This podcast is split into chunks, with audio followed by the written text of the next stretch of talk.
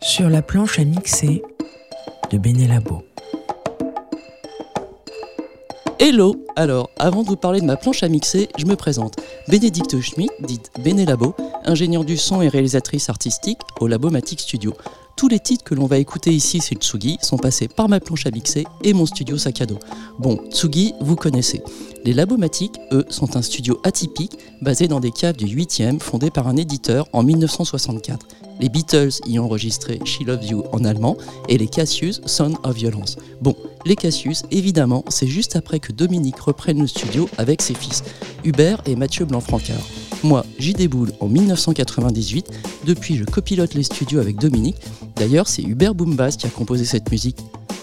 Tout, tout, le générique de Sur la planche à mixer de Béné Labo, un joyeux fourre-tout de son. Avec mes invités, je vous emmène dans ce monde clos des studios. Vous voilà dans ma control room avec un gros casque et dans vos oreilles.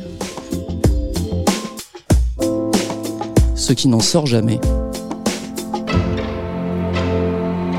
Salut Béné, c'est Vincent.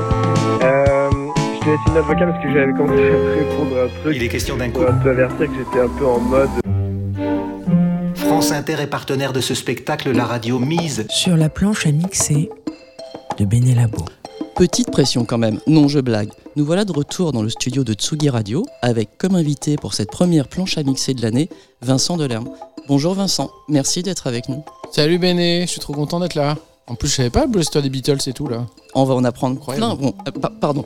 Alors, petit voyage dans le temps et dans Paris, car on sort des Labomatic Studios pour aller dans ton salon avec Mhm. les Orgueilleuses.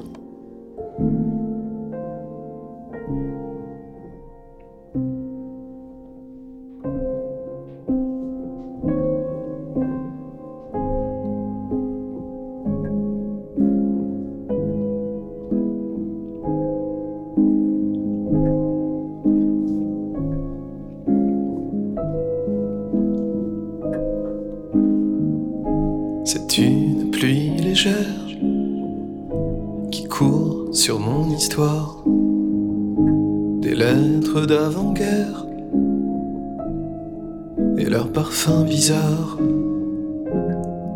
Les orgueilleuses alors avaient la fièvre et passaient sans vous voir.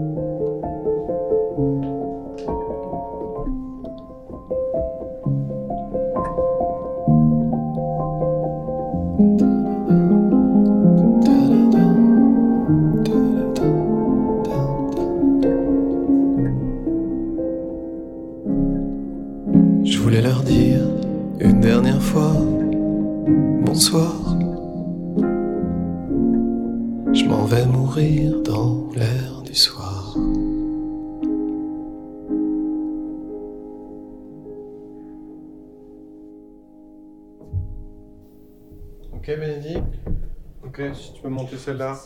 Ouais. Je pense, euh, si tu arrives à à monter celle-là directement sur, euh, Sur la fin de... Ouais, parce que comme euh, en fait il y a un petit bout de route de voix à la fin encore. Ah, Et, et voilà, nos premières discussions d'édite en novembre 2018. Vincent, quels sont tes souvenirs de cet enregistrement en mode studio sac à dos? Bah, c'est alors c'est un enregistrement en plus qui a- ça appuie sur plusieurs boutons parce que déjà c'était pour un projet qui est tombé à l'eau puis qui est revenu. euh, d'album hommage à, à Scheller, qui du coup se faisait dans un premier temps. Et puis, euh, et puis dans un deuxième temps, on le dit c'est pas fait. Puis finalement, quelques années plus tard, euh, on nous a dit si, si, finalement, faut. Mais bon, en- moi, c'est un souvenir hyper fort parce que l'idée qui, euh, qui était autour de cet album-là, c'était qu'on devait choisir chacun, c'était plutôt des chanteurs pianistes, enfin des gens qui chantent en étant au piano. Et, et on nous demandait de choisir un piano qui comptait pour nous. Donc moi, j'ai pu choisir le piano, mon piano droit. Et, et c'était super parce qu'il y a vraiment une atmosphère. euh, c'est drôle, tu disais euh, au début, on va être dans ton salon. Ah, bon, on a mis euh, quand même pas mal de reverb, de trucs comme ça Ouais. derrière. Mm. Mais c'était quelque chose qui était. ouais, qui, qui- que tu espères quand tu fais une prise. Moi, j'ai toujours aussi beaucoup essayé de. de- en général, que les, les chanteurs, les chanteuses que j'ai aimés, c'est toujours. euh, ce qui compte pour moi, c'est de sentir une sorte de présence comme, comme un ami ou comme, comme quelqu'un. C'est ça que j'attends, en fait, de, de rencontrer quelqu'un et de sentir une pièce, la personne, me dire ah ouais en fait si elle dit ça c'est qu'en fait elle doit être comme ça. Donc je suis très attaché au- à- aux prises de son qui sont euh, pas trop lisses, qui donnent cette sensation là. Alors évidemment euh, il, suffit pas de rajouter du souffle, euh, de faire trois pains au piano et, et de faire Non. des petits bruits Mm. de, de- tu vois des, des bruits de mécanique. Mais quand c'est là naturellement, c'est sûr que c'est quelque chose qui compte. Et euh, la voix, tu n'as pas dit, était prise en, Ah, en- en on- salle on de bain. venir, ouais, en, en salle de douche, en cabine de douche. Mais euh, et même c'est vrai que le, le piano avait vraiment une, ton piano a vraiment une couleur, euh, tous ces petits sons qu'on entend Oui, oui, font- oui. en font partie. C'est pas du. C'est un piano que j'aime bien. C'est en fait c'est que je- quand euh, mon- Feu, mon grand-père que j'adorais, euh, qui est un peu la personne qui m'a offert des objets importants dans ma vie, mon premier synthé, un appareil photo quand j'avais euh, 15 ans, et, euh, et donc un piano quand j'ai eu un appartement. Il m'a dit j'aimerais bien t'offrir un piano droit, et je- il m'a dit vraiment tu choisis le piano de tes rêves et tout. Et j'ai demandé chez Steinway s'ils avaient des pianos droits, et en fait il y en avait, mais pas avec une sourdine euh, d'appartement. Parce que Steinway, leur idée, c'est euh, on n'assourdit pas un Steinway, c'est, c'est- ce serait euh, scandaleux, c'est tellement beau le son d'un Steinway. Et donc, en fait, les seuls qui permettent ça, ça s'appelle Gotrian Steinweg, c'est la marque d'origine de Steinway. Et euh, avant qu'elle qu'elle émigre aux États-Unis parce que c'était des juifs euh, qu'on qu'on fuit l'Europe. Et eux, à l'époque, ils mettaient encore une sourdine d'appartement. Donc, c'est un, un, un pré-Steinway avec sa, Hmm. avec sa sourdine. On Je pense qu'on on- enregistrait avec la sourdine. Ouais, hein. ah ouais, complètement. Ouais. Et on l'entend à la fin, on a, le, Ah bah on a voilà. bien le, le bruit des pédales. Donc cet enregistrement, il y a eu un petit. des pianos empilés dans ton, Oui. dans ton salon. Je crois qu'il y avait eu trois. euh, Ah oui, ouais, on avait dû faire trois pianos, des petits. Enfin, c'était Ouais, ouais. vraiment très. Et, et naturel. C'est ça aussi qui était bien. On n'avait pas l'impression Oui, oui. réellement d'enregistrer. Hmm. En fait, je pense que là, le secret pour tous les trucs euh, artificiels, quel, enfin, quel que soit l'artiste euh, concerné, c'est que pour que ça passe, il faut qu'on sente, enfin, que ce soit quelque chose d'habituel chez la personne. Et là, dans mon cas, empiler des pianos, euh, doubler la voix, tout ça, c'est des choses que je. C'est pas que je le fais naturellement, parce que. Mais si, ça m'arrive par exemple Mm. d'enregistrer un piano chez moi en maquette, et juste pour le plaisir, enfin, ou pour voir ce que ça donnerait plus tard, de rejouer un deuxième piano par-dessus. C'est quelque chose que j'aime Mm. bien faire souvent. Parce que justement, ça retire le faisceau du regard sur la technique. Et tu te mets plus à te dire, tiens, en fait, le mec, il joue bien du piano ou il en joue mal. Tu entends une sorte de, de choses, de moments, de climat. Et c'est ça qu'on en retient. ouais. Là, Mm. tu vois, cette, cette chanson qu'on vient d'entendre, on se dit pas du tout, putain, qu'est-ce que c'est bien joué au piano. On se dit, il y a, il y a une atmosphère. C'est ça, Ouais, et c'est c'est l'enjeu. en propos, fait. ouais. Hmm. Et effectivement, toi, chantant dans ta cabine de douche et non pas dans une, euh, Ouais. dans une cabine de voix, comme tu le disais tout à l'heure. Et ce titre, Les Orgueilleuses, il se retrouve par un, un accident heureux dans ton premier film. Je ne sais pas si c'était tout le monde, si c'est tout le monde.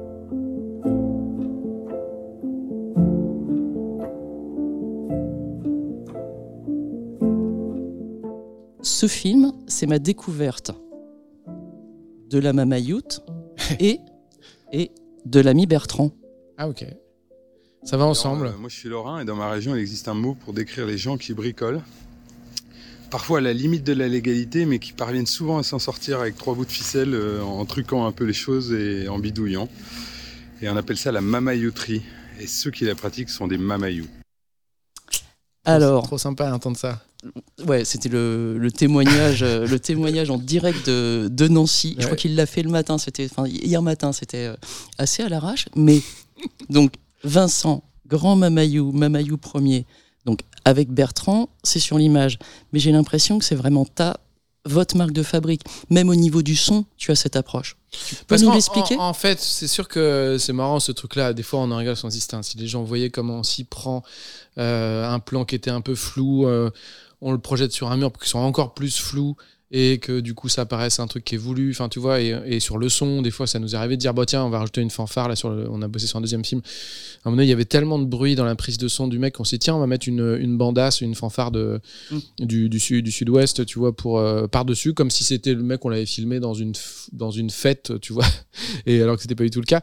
Mais en fait, ce que ça, ce qui est, hein, ce que ça dit et ce qui compte vachement pour moi dans ce truc du, des Mamayou, c'est que c'est une permission en permanence aussi de, de faire des choses de manière très. euh, euh, bah vraiment hein, même pas trop mot en général mais très artisanale dans le sens que moi je peux me permettre d'aller euh, justement filmer tout seul un truc enregistrer quelqu'un faire parler quelqu'un et, et on se débrouillera toujours avec ça c'est à dire que on arrivera à, retoucher l'image à la recadrer si elle est pas droite si, si le point était pas parfait si la lumière était bon et on va mamayouter mais le, territoire premier le- un peu la matière première, au moins elle est là parce que on a enregistré quelqu'un et c'est valable aussi pour le son. C'est-à-dire qu'il y a des fois des prises quand tu es en studio, tu dis ah celle-là était bien, mais c'est con. À un moment donné, il se passe ça.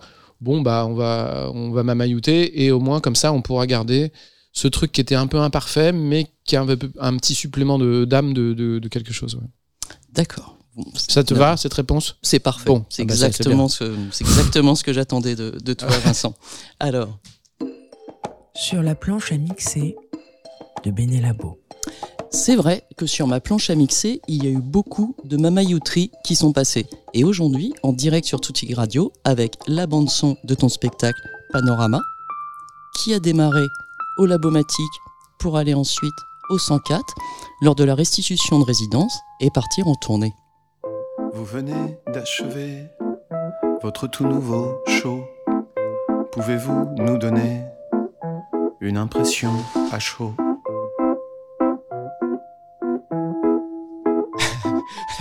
N'attendez pas de réponse. Bon, Vincent, je vais te faire un aveu. C'est le jour de l'enregistrement, voire peut-être même après, que j'ai compris le concept de la création. Christelle Lassor, Ouais. violoniste que tu as même fait chanter, Oui. Fais tout, Christelle. Très fort. elle a été moins con que moi sur cette création.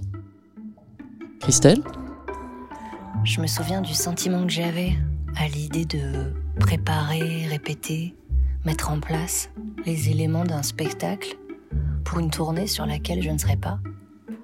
Et, et j'ai beaucoup aimé cette expérience, euh, double expérience en fait, de fixer pour toujours euh, quelque chose de l'ordre de l'enregistrement d'un disque en fait.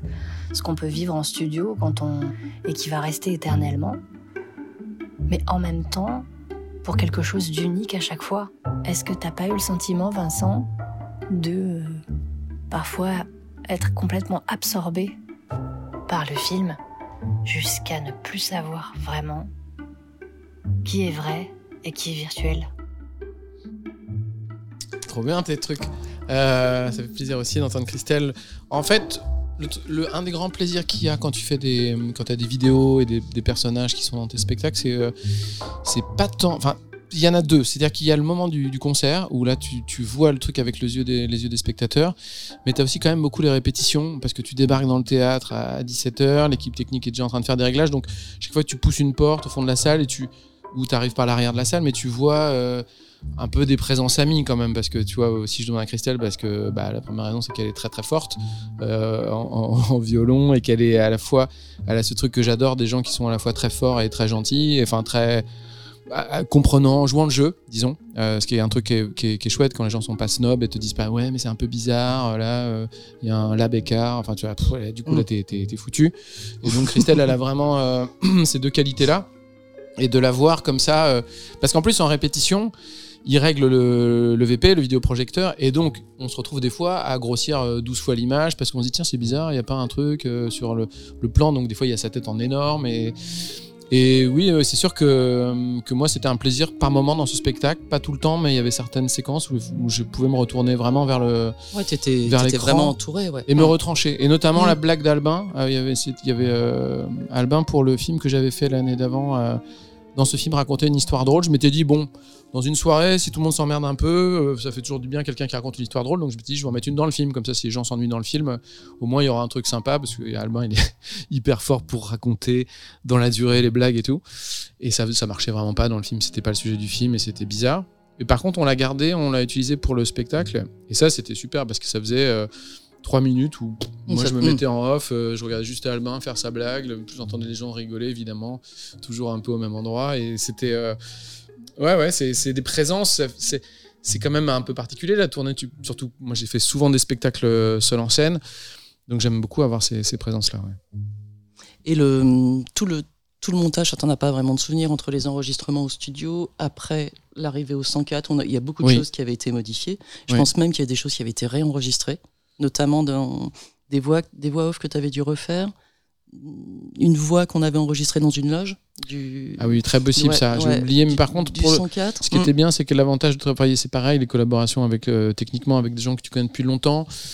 c'est que tu te comprends assez rapidement. Ouais. Nous, maintenant, on, se comprend vite. Bertrand, il- qui avait à filmer euh, toutes ces choses, euh, il voyait bien euh, ce qu'il y a- ce qu'il y avait à faire aussi. Le- le- la nature d'image, par exemple, bon, bah, on va euh, se mettre d'accord quand même sur la manière de cadrer et tout ça, mais là, pff, je lui fais une confiance aveugle. Il, il sait presque mieux que moi, enfin, comment moi j'aimerais filmer idéalement. Donc, euh, Mm. donc ça, c'est hyper agréable. Et après, donc, du coup, il y a eu ce. Du 104, ça a été. Il y a d'abord eu des dates. Et après, Il y a eu la- un- une première au 104, qu'ils a- ils appelaient ça la restitution de, de Oui. résidence. Ce terme Oui. était. Restitution de résidence, parce qu'effectivement, Mm. on est en résidence et donc, du coup, on a. Quand tu es dans un théâtre euh, qui te prête ses, locaux pour répéter, euh, bah, soit tu dois euh, revenir jouer pendant une semaine. Enfin, tu fais souvent euh, une action qui, soutient le théâtre aussi d'une certaine manière. Il y a un, échange de, bons procédés là-dessus. Mais c'était un peu. C'est toujours un peu casse-figure parce que ces spectacles-là, comme je veux qu'il y ait beaucoup d'événements, de, trucs, de, de vidéos, de voilà, bah toutes ces choses qui peuvent être super, enfin je trouve, enfin en tout cas j'espère, euh, une fois que c'est bien en place, elles sont un peu pathétiques au début quand c'est pas complètement calé parce que ça fait un peu, on voit les coutures, on dit oh là là, le, le fichier est parti trop tôt, ou des fois tu te rends compte que tu même pas le temps de faire un déplacement. euh, tu pensais que tu pourrais compter sur les aplos pour euh, passer par l'arrière et revenir de l'autre côté, mais en fait, t'es trop court. Enfin, j'ai un, un souvenir d'une résidence comme ça, qui est pas celle où t'étais, mais de, sur une tournée, euh, tournée 15 chansons, où il y avait beaucoup, beaucoup de choses. On est, et la première était en Belgique, et notamment, à un moment donné, je mettais un. Je devais me mettre en pyjama, le même pyjama qu'Antoine Douanel dans, dans L'amour en fuite, euh, enfin, dans, dans, dans Domicile conjugal, dans Baiser volé, pardon. Et, euh, et, euh, et j'avais pas le temps, quoi. Donc je suis arrivé en me boutonnant un mois. Enfin, bon, et Ouais. bon, la première, elle Mm. te permet d'ajuster les choses, mais, mais c'est toujours un, un moment un peu, un peu hybride.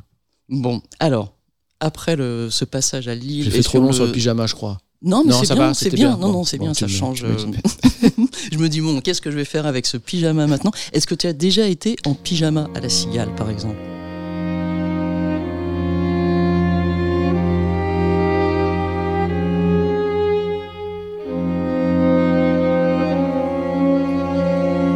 Alors, petit détour à la cigale avec le baiser Modiano.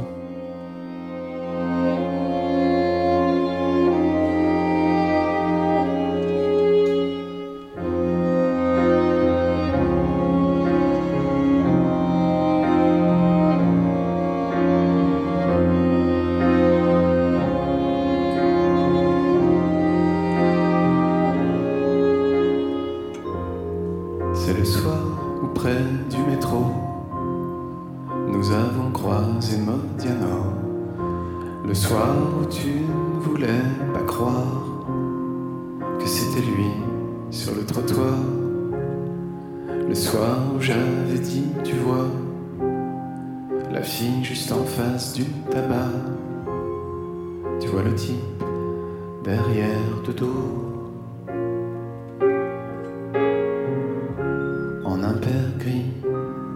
C'est Modiano.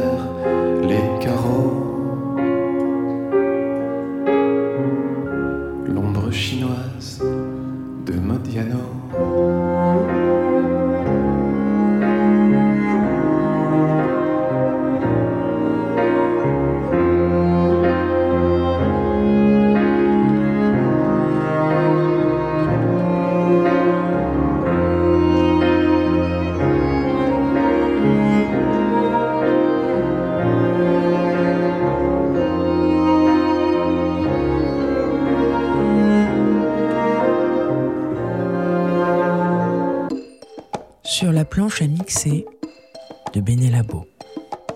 De retour chez Tsugi Radio, toujours avec l'ami Vincent, pour la suite de ce voyage qui va nous téléporter juste à côté de la place de Clichy.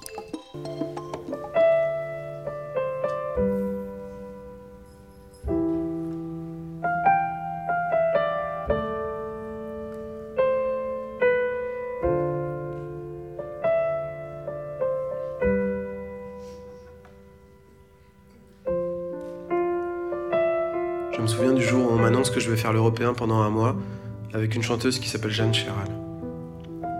Je me souviens que je vais à la Fnac pour acheter son CD 6 titres avec une illustration sur la pochette où on voit seulement sa bouche, ses nattes et un clavier. Je me souviens que la première chanson s'appelle Roberto et je me dis en l'écoutant que cette fille a une énergie vocale différente de la mienne.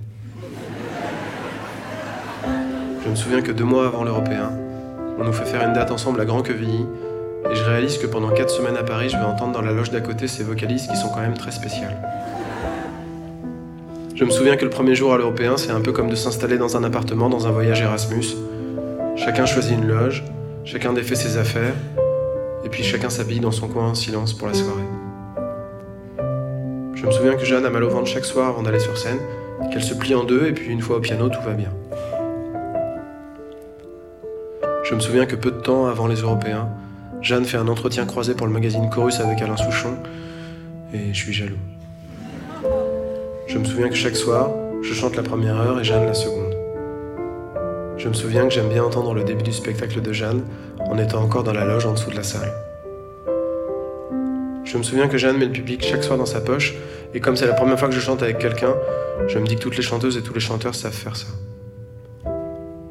Je me souviens qu'après le spectacle, souvent on dîne à l'Indien au bout de la rue Bio, et comme c'est le printemps 2002, on parle du Front National.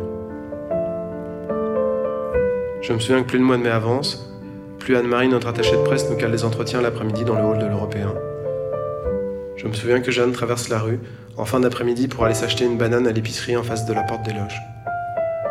Je me souviens qu'à la fin du concert, on fait un rappel à deux et on chante la Ventura de Stone et Chardin. Je me souviens que plus les spectacles avancent, plus on devient amis.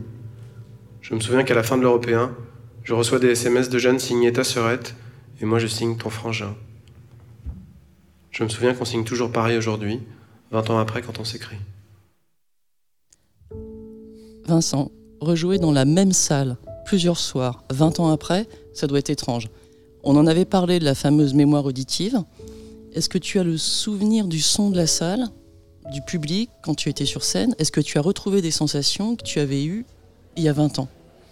Ouais, le- finalement, la mémoire auditive, c'est beaucoup le son du public, enfin des applaudissements. Et euh, d'ailleurs, c'est même un son que des fois tu peux reconnaître sur, euh, par rapport à des enregistrements en public que tu as écoutés. En l'occurrence, quand j'avais fait l'Européen la première fois, j'avais un truc mental, euh, c'est que j'avais entendu un enregistrement de Fersen à l'Européen et je reconnaissais le type d'applaud, euh, la nature de son. C'est marrant d'ailleurs parce que c'est euh, c'est Dominique qui l'a Ah oui, qui l'a Et je pense que c'était mes tout débuts en tant que Ah, tant oui, il est super. quoi. Et en plus, c'est un Mm. piano-voix et c'est une salle qui est géniale Mm. pour ça. Mais, euh, et, et ça, et, le, et la façon dont le public, la manière dont le Ouais. public te, te- t'entoure, en fait. Et pour- pour- honnêtement, pour du piano-voix pur, pour, si tu n'as pas de vidéo, si tu n'as pas d'autres effets que d'être juste au piano, je, enfin, je comprends même pas qu'on ait envie de faire d'autres salles que l'européen, tellement c'est fantastique à, à- à ce niveau-là. Et après, bah, c'était fort parce que moi, je m'étais dit de loin, bon, on va fêter les 20 ans. Euh, ce sera sympa, mais c'est un truc un peu comme ça, une virgule. Et en fait, je me suis complètement fait piéger par, euh, par ces soirées qui étaient. euh, où je me suis dit, mais en fait, c'est le truc le plus fort que j'ai vécu. Quoi, parce Mm. que je pensais qu'il y aurait que des gens qui étaient déjà là à l'époque, mais le truc que j'avais sous-estimé, c'était la dimension un peu. Bah nous, on avait 8 ans et demi à l'époque de votre premier disque, on était à l'arrière de la voiture, nos parents vous écoutaient, donc c'est un peu les chansons de ce- cette époque-là. Et paradoxalement, de fêter ces 20 ans-là, ça fait revenir des gens beaucoup plus jeunes que si j'avais sorti un, un nouvel album. Ce qui n'est pas l'idée qu'on se fait, parce que quand tu, quand tu sors un nouvel album studio, tu dis toujours, tiens, là, peut-être qu'on va toucher une cible différente du public habituel. Mm. Et en fait, ce, ce truc-là, du coup, était hyper joyeux. Et puis, et puis c'est sûr que c'est un disque qui, moi, euh, euh, pour lequel j'ai une vraie tendresse. C'est-à-dire que, déjà, assez tôt, j'avais remarqué que les chanteurs, ils sont souvent pas très potes de, leurs chansons qui, ont bien marché. Et ils disent, ouais, c'est bon, celle-là, j'en ai fait d'autres qui sont bien aussi, qui sont moins connues. Et je trouve que c'est une erreur parce que. parce que déjà bah, c'est une chance d'avoir des chansons qui existent et, là en l'occurrence c'était aussi donc je m'étais dit bon bah, même s'il y en a une qui au bout me, me saoule un peu forcément euh, tes parents par exemple allaient beaucoup passer c'est une chanson qui est un peu un sketch qui est pas une vraie chanson c'est pas c'est pas justement comme le baiser Modiano une, une vraie chanson d'atmosphère c'est plus une euh, un petit sketch mis en musique on va dire mais euh, c'était justement un plaisir d'y aller à fond là-dedans, de jouer l'album dans l'ordre et, euh, et de retrouver ce truc qui était, en plus, qui étaient des chansons que moi j'ai écrites quand j'étais étudiant, donc euh, je- sur lesquelles je misais pas du tout. Ouais, ce qui est encore plus. plus fou, Enfin, je- ce- c'est faux ce que je dis parce que j'avais un, un Oui, mais petit pas- espoir, mais, pas, mais pas- pas pas que ça me fasse euh, tenir comme ça. Ouais. Bon, et alors, faut que je dis, ces enregistrements à l'européen, c'est certainement le projet le plus classique que l'on ait fait ensemble. Ouais. Pourtant, enregistrer un live avec un studio sac à dos, assise dans la salle, juste à côté d'Hervé, avec un câble USB relié à sa console, pour reprendre le multipiste, c'est-à-dire ton piano, ta voix et les voix off, avec en plus mes petits zooms suspendus un peu partout, ce n'est pas du tout classique à vrai dire. Comme, euh, Oui, et oui. j'avoue, tu m'as mamaillouté. C'est mes origines lorraines ouais, qui sont remontées. Plus sérieusement, en tant qu'artiste, le concept de studio sac à dos que je viens de, de décrire, de pouvoir enregistrer où l'on veut, ça représente quoi? Ah, c'est vraiment important cette idée pour moi. En tout cas, ça touche à un truc sensible. Par exemple, tu vois, on entendait tout à l'heure le, le baiser Modiano, qui était joué sur scène donc euh, avec des, Oui. des, des cordes enregistrées, de- dont euh, Christelle Lassor qu'on avait entendu. Et, et en fait, par exemple, moi, je veux pas avoir de, de ear monitor sur scène, mais même. Bon, alors, dans mes concerts, bon, tu peux jouer avec des retours. Pour les gens, euh, il y a soit euh, ces gros blocs un peu noirs à l'ancienne où tu as le son qui sort de là, qui sont pas hyper esthétiques, mais qui d'ailleurs maintenant sont beaucoup plus petits potentiellement. Euh, mais qui te permettent justement d'être complètement libre, de jamais régler un, un volume à ta ceinture, de, et voilà, de venir t'asseoir au piano. Et, et ça, c'est vraiment ce que j'adore. Mais euh, ça veut dire quoi? Ça veut dire aussi que quand tu joues avec des bandes, avec des, des cordes qui partent toutes seules, tu n'as aucun repère. Moi, j'avais aucun repère, donc euh, on entendait une sorte de petit vibraphone à intervalles réguliers que Rémi Ouais. Galichet avait rajouté pour que je sois pas. Et puis je me suis beaucoup beaucoup entraîné pour y arriver sans, sans avoir un clic dans les oreilles. Donc, enfin, et la raison de ce truc-là, c'est toujours de se dire, il faut que plus ce sera simple et plus c'est un peu enfance de l'art euh, et brut, plus bah, euh, on espère que l'émotion va passer. Donc toi, le fait que techniquement parlant, euh, tu t'alignes sur ce truc d'être à côté d'Hervé qui fait le son pour moi depuis toujours et, et, et tu joues ce jeu-là, c'est sûr que c'est important. Alors que si tu m'avais dit, tiens, je vais barder le plateau de micro dans tous les sens, ça marcherait pas. Et c'est un souci qui se pose aussi, par exemple, quand tu fais une captation vidéo, parce que, Oui. par exemple, Mm. moi, j'ai jamais eu de grue. Dès que l'idée, ou même un caméraman sur scène, euh, parce que je me dis, dès que le public, comme moi, je suis pas. euh, évidemment euh, une- un grand chanteur à voix et tout. L'intérêt des concerts, c'est de créer une sorte de bulle euh, d'intimité et tout ça, et, de, et voilà, d'être dans une, dans, dans une sorte de relation assez directe. Par exemple, ça marcherait pas du tout d'avoir des barrières de sécurité et des videurs. Ça m'est déjà arrivé de faire un concert, parce que des fois tu Waouh. maîtrises pas toujours, où tu as des mecs quand même en bas. J'ai un souvenir la dernière fois à l'Arsenal, à Metz, où il y avait... euh, deux gardes du corps parce qu'ils sont payés par la salle. Pour... Mm. Et en fait, pendant tout le concert, je pensais qu'à ça. Quoi. Je me disais, mais les gens, ils les voient, ils étaient sous la lumière de sortie. Tu sais, je me disais, le, le, ça marche moins bien tout de suite. Il y a un truc qui, Bah, qui te une, rappelle. euh, tu vois Bah, ça, ça casse le cocon. Et le... Oui, ça casse le Mm. cocon. Ça te rappelle que t'es pas dans un appartement avec quelqu'un que tu viens de rencontrer euh, une demi-heure avant et qui te joue Mm. ses chansons. Parce que c'est ça l'i- l'idéal, en fait.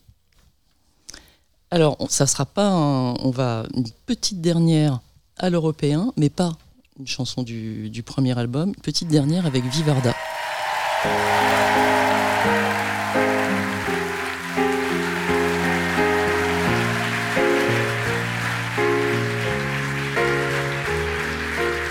Si on peut oublier tout ça, le stadium, défense, arena, les charrues, le concours sous la douche.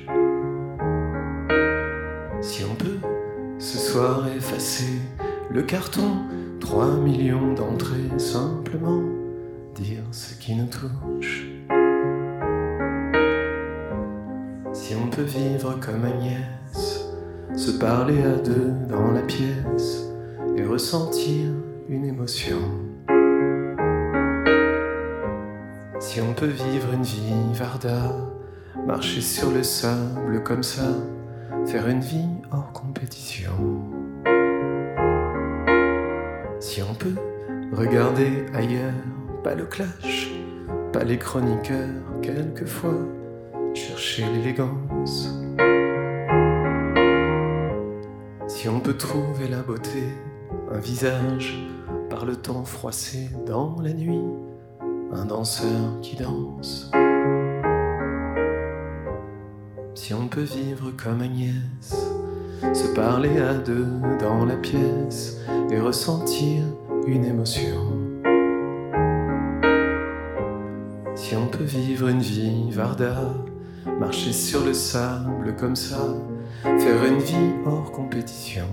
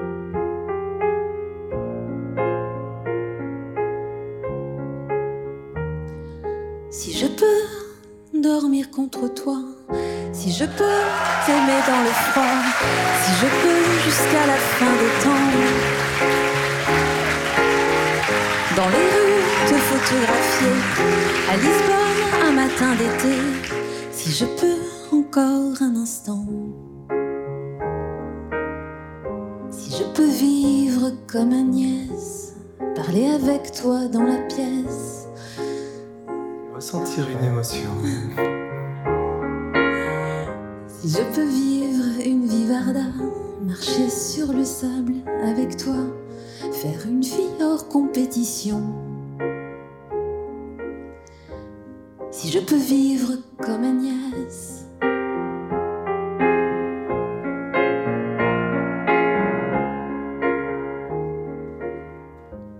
Si je peux vivre une vie Varda.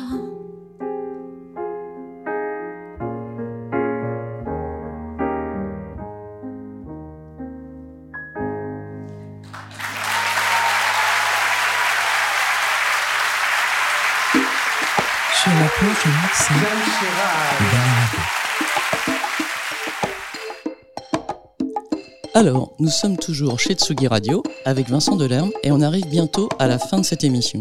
45 minutes, ça file. Nous avons beaucoup parlé d'enregistrement de nomades, de mamayout, de choses que l'on ne fait absolument pas dans les règles, mais qui amènent au final une grande liberté artistique. Et ça, c'est le plus important. Vincent, je viens de me rappeler que le premier enregistrement qu'on a écouté, Les Orgueilleuses, on aurait dû le faire au 104, où tu étais en résidence. Oui. Mais il y avait des travaux. Ah oui, c'est Donc- vrai. Donc, ce jour-là, nous avons été dans ton salon et il y a un an, quasiment un an, je crois que c'était le tout début de l'année dernière, le jour de l'enregistrement de Les Filles de l'Aurore, on Ah, devait le faire de la même façon, Oui. mais tu m'envoies cette vidéo avec un son assez effrayant.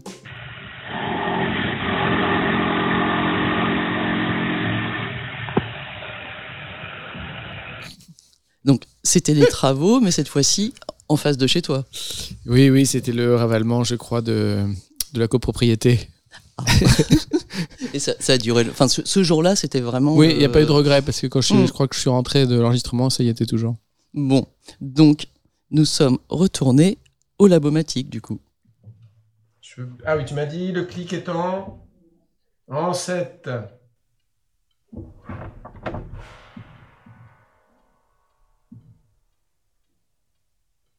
Les filles de l'aurore, je peux encore les retrouver.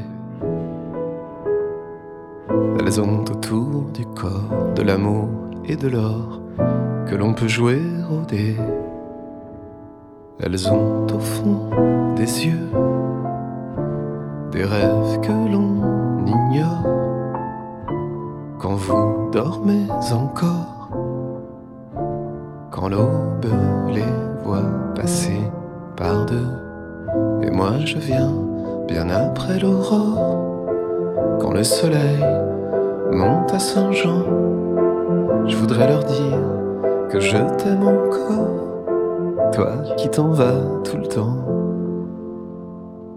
Les garçons de l'aurore glissent leur corps dans des jeans usés. Ils passent des doigts nerveux dans leurs cheveux et s'en vont au dehors. Ils ont au fond des yeux les rêves des plus forts, les guerres qu'ils font encore Quand l'aube les voit marcher par deux, et moi je viens bien après l'aurore. Quand le soleil monte à Saint-Jean, je voudrais leur dire que je t'aime encore, toi qui t'en vas tout le temps.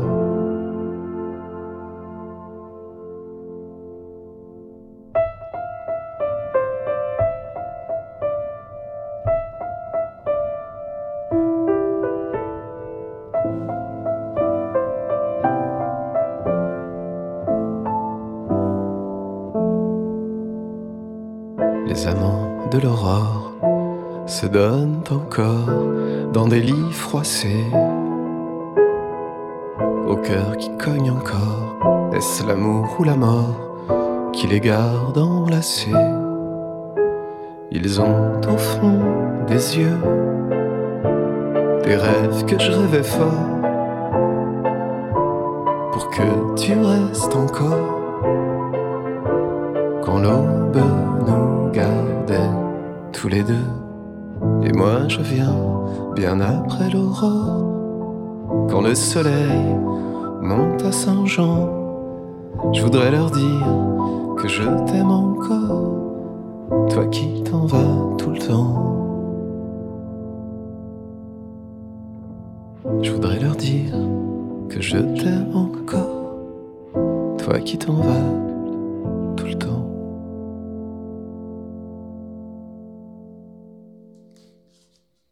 Des orgueilleuses au fil de l'aurore, du piano de ton salon à celui de la rue Washington. Vincent, as-tu ressenti la même liberté lors de cet enregistrement dans les murs du studio?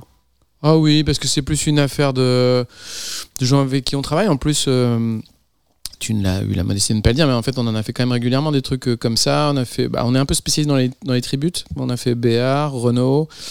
euh, celle-ci et, et on aime bien aussi ce truc là des fois de se dire tiens il y a une chanson à faire on a un temps donné aussi ça fait partie aussi de l'idée de la Mamayout ce truc là aussi de se dire euh, de positiver le fait d'avoir euh, pas tant de temps que ça et de pas avoir une semaine. Parce qu'en fait pff, en studio tu prends le temps qu'on te donne. Si on te dit t'as un mois pour aboutir deux chansons bah franchement tu seras ric-rac pour les rendre. Euh, parce que tu t'es programmé mentalement comme ça. Que si on te dit on- tu vas en faire 12 en une journée bah tu y arriveras aussi. Euh, c'est assez c'est assez marrant ce truc là et ça m'a toujours frappé. Après bah c'est drôle parce qu'on a écouté que des choses qui sont euh, piano voix et pourtant Ouais. c'est tellement différent d'un truc à l'autre c'est pas du tout les mêmes enjeux les prises en studio le live. J'étais un peu étonné par la version de Vivardo au début. Je me suis dit pourquoi je suis étranglé comme ça alors que c'était un rappel donc c'est pas le début du concert. Mais j'avais oublié que c'était la fois Où Jeanne rejoignait ouais. c'était la date vraiment anniversaire des 20 ans et du coup euh, j'ai mieux avait, compris euh, quand elle est arrivée Ouais, pardon, Euh, non mais te- c'était super parce Mm. que du coup j'avais oublié je me disais juste tiens c'est marrant j'étais vachement ému quoi pour un rappel euh, Mm. en général c'est le moment où tu quand même tu commences à être bien bien à l'aise mais en fait je savais pendant toute la chanson qu'il y avait Jeanne dans le dos qu'elle allait arriver et c'était ça représentait beaucoup et, et sur scène c'est évidemment que c'est souvent assez palpable ces trucs là parce que tu te dis tiens euh, pourquoi il a l'air d'être pas au mieux? Moi je me suis dit ça des fois dans des concerts que j'ai vu de euh, voir des gens euh, tiens ce soir euh, c'est bizarre. Et, en fait souvent et ça m'a frappé en faisant des spectacles après que les spectacles que tu commences en étant hyper carré techniquement ça tient tu t'as pas du tout peur et tout bah généralement ça finit pas très fort et par contre, ceux oh, où t'es pas bien du tout au début, ta voix sort pas, ça s'entend, tu déglutis, tu, bah en fait souvent ça finit fort. C'est comme si les gens avaient ressenti le petit péril, euh, Et tu te- vois, te soutenaient, au début. une- euh, Ouais, un truc, ouais, c'est cool finalement, ça va bien. Et c'est étonnant ça. Et c'est en, en- en réécoutant justement tous les enregistrements de l'européen, il y a une autre version de, de Vivarda. où Je l'ai pas passé parce que là l'émotion était encore plus, euh, Oui, oui. encore plus forte. C'était le soir de la dernière. Ah bah oui. Où tu, où tu remercies. Enfin, Ah oui, oui, non, bah là, c'était carrément niveau Et- deux, ouais, ouais. voilà. Et là, là, je me suis dit que ça serait vraiment. Ouais, euh, oui, en plus j'avais euh, même remercié des gens très proches, ce que je fais pas d'habitude, mais j'avais été loin là. ouais, mais- mais c'était mon jubilé. mais, à réécouter, c'était. Oui, oui, bien sûr. C'était très touchant. Sur la planche à mixer de Bénélabo. Et voilà, c'est un peu mon réveil, le, le, le générique. Là, je sais que les 45 minutes sont passées. Vincent, un grand merci. Eh bah, grand c'est passé vite, même. Mais je trouve qu'on a été assez sérieux, non? Je me rends pas compte. Hmm. Moi, je suis toujours assez sérieux, tu sais. J'aime bien. Non, en fait, ceci dit, c'est vrai que j'aime bien euh, quand. euh, c'est faillot ce que je veux dire, mais quand on me pose des questions où je me dis Ah ouais, non, mais là, il y a un vrai truc à répondre.